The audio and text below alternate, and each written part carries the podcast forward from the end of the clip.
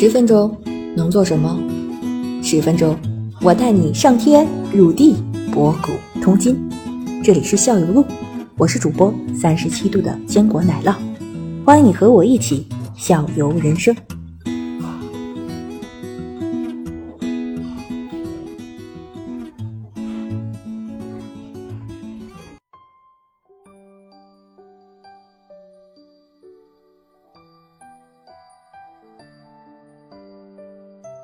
嗯，但是就是说，你要就是我们就是发展这种这个青少年这个兴趣培养，我们不是说一定要让他去走这条道儿，然后去这样，我们只是通过让他呃对射箭了解，矫正身姿，这个是有用的。你看现在就是学生背着书包啊，上课呀、包括成人就坐在电脑前，就是玩手机也好，就是颈椎啊、腰椎啊都不好。对对，但是你们只要射过一次箭，就是教练告诉你们应该怎么去做的时候，你你会觉得你的腰是挺直的，然后这个颈椎啊什么的都是舒展开舒展的是帮对你这个矫正身姿是有好处的。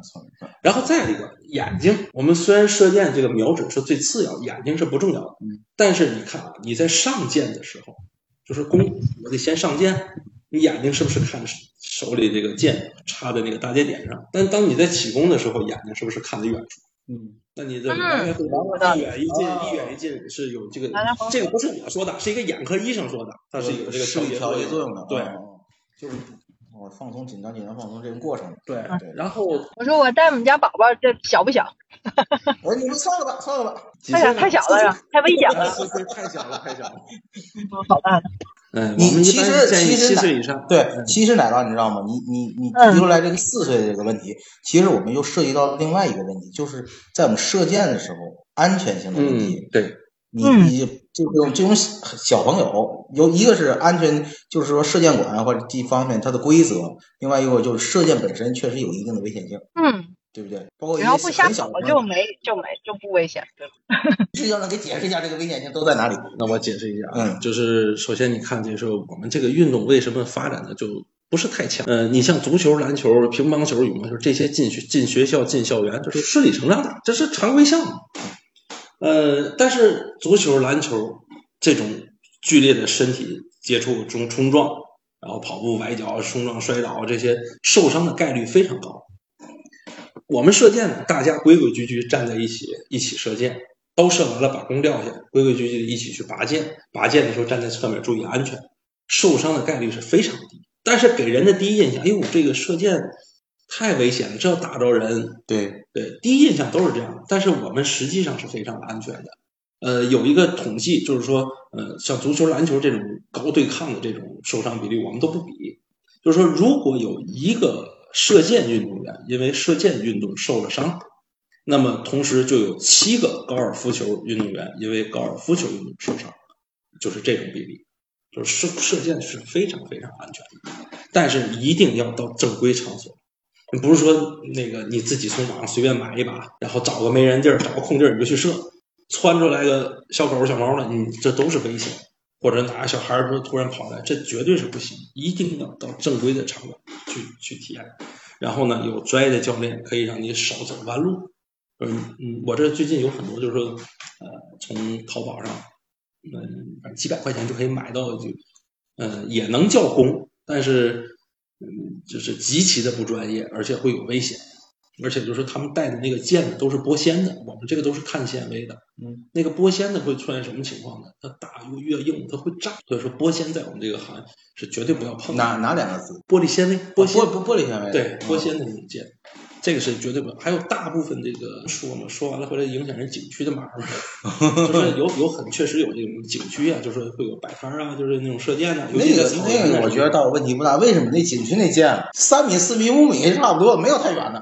呃，距离不重要，但是你弓和箭出去那一瞬间，它是一样的。嗯，他如果这个箭，比如说打出去掉在地上，或者是追过箭有伤，他们是可能就没有人去检查。嗯，然后呢，你再打的时候，因为箭离出去的一线不是弯的，你劲儿稍微拉的多点儿，它一足，啪，它经不住这一个弯，它就会断，就从你的手就扎进去了。所以说那种拨尖的剑千万不要用，也是提醒，就是说那个箭说过，就是咱们就正常那个体育超市里，就是那个迪某迪某迪某农咱迪某农里那个那个箭是什么的？我们管它叫神弓。呃，那那个它是这样，这个第一猛龙它是专门做这个综合性的这个嗯体育行业都涉猎到，啊，但是呢，别的行业我不太了解，但是在我们这个射箭这个行业里，它它的东西是不专业的。嗯，什么它护具啊，这些什么护臂啊，这些都很常规，这个无所谓。但是它那个弓是不一样的。他那个地方是不是也只不能卖有箭头的弓？也都是那种吸我。们这个属于体育器材，对他那有有这个吸盘的，那是给孩子们玩的。啊对然后呢，也有健促的这种东西，我们这叫体育器材是没有问题，是就这个东西，就就是咱们这种就私人拥有剑或者嗯或者健促的话，没有问题。呃没有人需要公安备案什么的，不需要不不需要没有，家里存存几个没事儿嗯。但是确确实确实很有危险性。如果你拿它干坏事儿，那你菜刀有危险性，嗯对吧？你你看他要干什么？但是我们这个东西就是属于体育器材，嗯，呃，但是现在明文规定，高铁是上不，高铁地铁是上不去。地铁也上不去。对，啊，那那那只能自己开车到户。呃，自己开车或者是飞机托运。啊，那那比如说那话，你就原来咱比如说有一个暑假了，嗯然后呢，除了咱在建馆里面，就是要户外，要到到比如到蓟县找个地方，咱们小朋友们之间拉拉拉个场地射箭的话，需要公安局备案吗？就是这种活动需要，不需要，因为我当时问过，就自己组织一些比赛啊，或者是或者内部一些个比赛的话，然后到室外去的话，我们需要？我们会员里面也有这个公安系统，嗯就是我们各行各业都有嘛。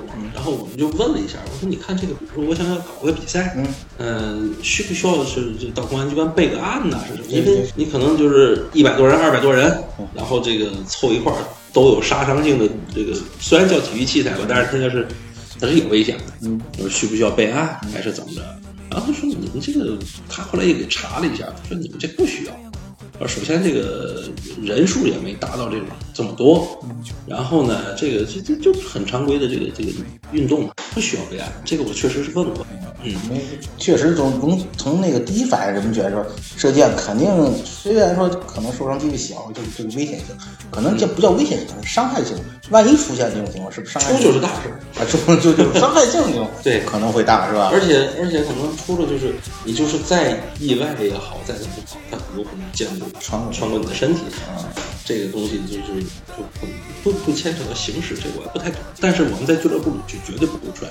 这这种就就对，其实等于还是就是想开展这项运动，还是要到建馆里面，对就更正正规一点，也更觉得对自己负责。这个，因为确实你说在室外的话，这个这箭出去了，真是个窜出来的什么东西，真不可控。对，所以说我们，你你看你看我这俱乐部外面这这么多的弓都是会员放在这儿，他拿走没有用。啊，确实确实没有那也没有那个场地，但是也确实也是对你就是回家，你你还得支个靶子，你也打不了那么远，然后就是练练撒放，倒也无所谓。但是你一个滑手，玻璃干碎了，这箭可能从楼上飞出去了，那不定就打到哪儿了，这个劲儿还是很大的。嗯，所以说他们想玩，那我提供场所，就在这玩就行。然后还可以简单的给你指导动作，对吧？让你提高的快一点。嗯，这种是比较安全。对，正规的俱乐部都没有问题。